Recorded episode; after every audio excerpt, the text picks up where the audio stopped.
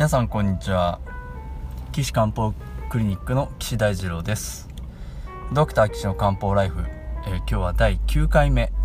ということでお送りしたいと思います。よろしくお願いします、えー、前回は69歳の方の便秘のお悩みということでお話をさせていただいたんですが、えー、便秘ですねなかなか人によっては難しい状態だったりすることもありますね。で最後にその肺と大腸がつながってますよなんていうお話をまあつながってるとか表裏の関係ですよなんていうことでねお話ししたんですけれどもえー、今日はですねそのとある老人介護施設のお話をしたいなと思うんですけど、まあ、私があの訪問診療でね老人介護施設を行ってたりするんですがそのとある2つの施設があってですねえー、それはどういう施設かと申しますと施設の長の方が片方は漢方えー、漢方ですか？あんまり信用できないんですけどえー、っていう施設ともう一つはあ漢方なんですか？いいですね漢方っていう施設2つです。でこれなんで施設が2つっていう話するかっていうとその施設でえー、入所している方に漢方薬を出すかどうかっていうのは結構ですねその施設長の方によるなぁとそういう印象を受けておりまして。いやこの人、まあ、僕もまあ良かれと思って漢方薬をおすすめはするんですけどその入所されてる方っていうのは認知症で判断できないと。で判断できないとなると、まあ、やっぱりその施設の方が判断することになってしまうわけなんですね。で皆さんお通じ悩んでるからじゃあお通じのコントロールで漢方薬使いましょうなんていう話するんですけど「え漢方薬効かないですよね」とか「粉薬ですよね」とか「まずいですよね」そしたらもう利用者さん飲まないと思いますんでやめてくださいみたいなことを、ま、言われたりするところがあるのでそういったところはもうどうしょうがないんで今現代医学で使うような下剤とか還元薬とかあ刺激性謝罪とか、まあ、そういうのを使うわけなんですけれども それはもう一つ。でもう一つの方はあのあ漢方いいですね。私も飲んで良くなったことがあるんですなんていう施設長さんのがいてでそちらの施設ではあじゃあこここの薬ちょっと皆さん飲んでくださいなんていうことで処方させてもらってるところがあるんですね。まあ、当然その入所されてる方にも当然お話はして了解を得て、まあ、飲んでもらうわけなんですけどそうするとあまあ入所している認知症の方は自分が便が出たかなんていうことはみんな忘れちゃうんですけれどやっぱ施設の人がですねすごくよく見ててくれているのでいやなんか先生の漢方薬飲み始めたらみんなお通じが良くなって5日6日1週間ぐらい出なかった人が1日おきぐらいに出るようになるんですなんていうことをね。そうすると本人もその時すごく楽みたいでいいんですよとかね言ってくれるんですよ。でもう片方のその、えー、漢方ですかっていう施設はやっぱ出さないのであ相変わらずまあ皆さんこう排便のコントロールに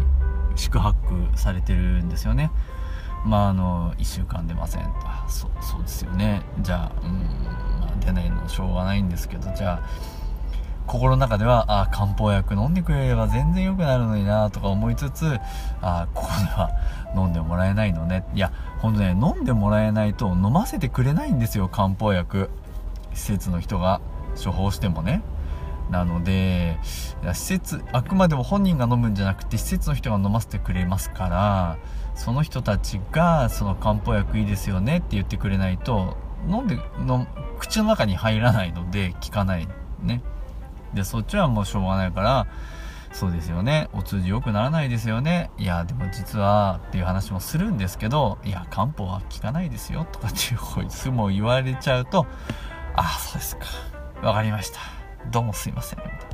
ね。なんかあの、セールスマンが飛び込みでセールスに入って断られちゃうみたいな、もうそんな気持ちを毎回味わいながらですね、これ使ってくれればいいのになと思って、こう、すごすごと帰ってくるわけなんですね。だから、導入してくれた施設は本当ね、施設の方もみんなあのよくなあの喜んでくれて嬉しい思いもするし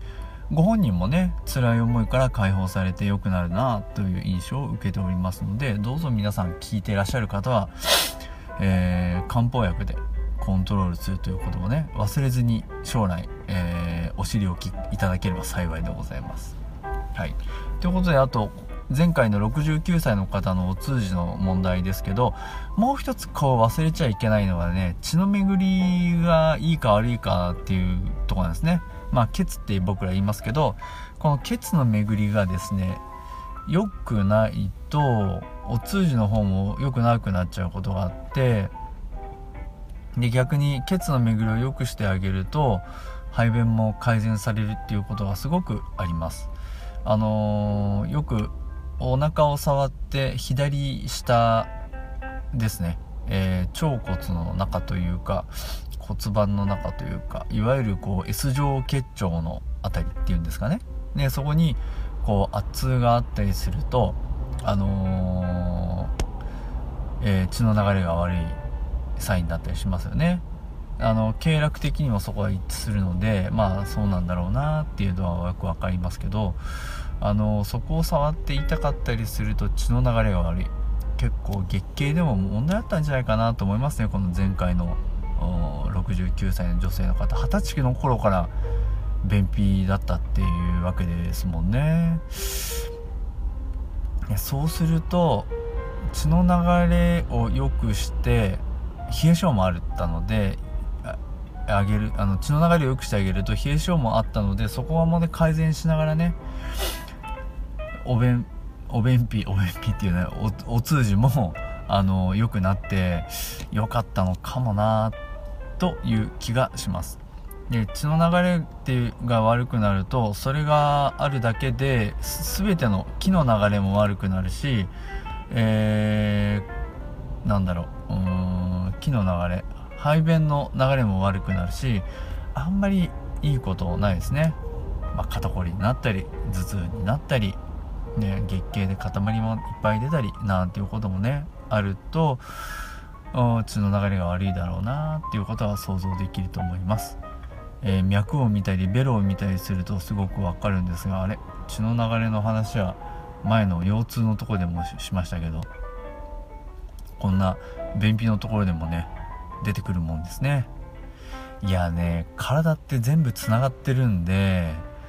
心臓は心臓だけとかね便秘は便秘だけとかねそういったのは漢方では中医学では考えられなくてもう体のことは全部つながってるって考えてますから便秘だけ治してくださいっていうのは逆に困るんですね。いやいやいやそんな便秘だけなんて言わずに全部治しますよ。何でも言ってくださいっていうのが中医学中学による鍼灸とか漢方による治療の、えー、やり方なので是非ですねいろんな悩みを持っている方はあ中医学とか漢方とか鍼灸とかそういったところでね治療に行ったらいいんじゃないかなと思います。ということで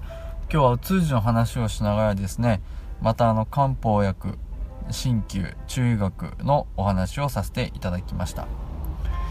えー、今回お通じでしたがそれ以外でも何でもですね皆さんのお悩みがあれば中医学で、えー、アドバイスをさせていただきたいと思います。で皆さんの質問をですね岸漢方クリニックのお問い合わせのフォームからお受け付けしておりますので、えー、取り上げてほしいという方はフォームからホームページのフォームからお送りいただければと思います。URL は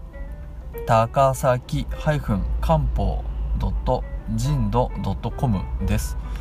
Takasaki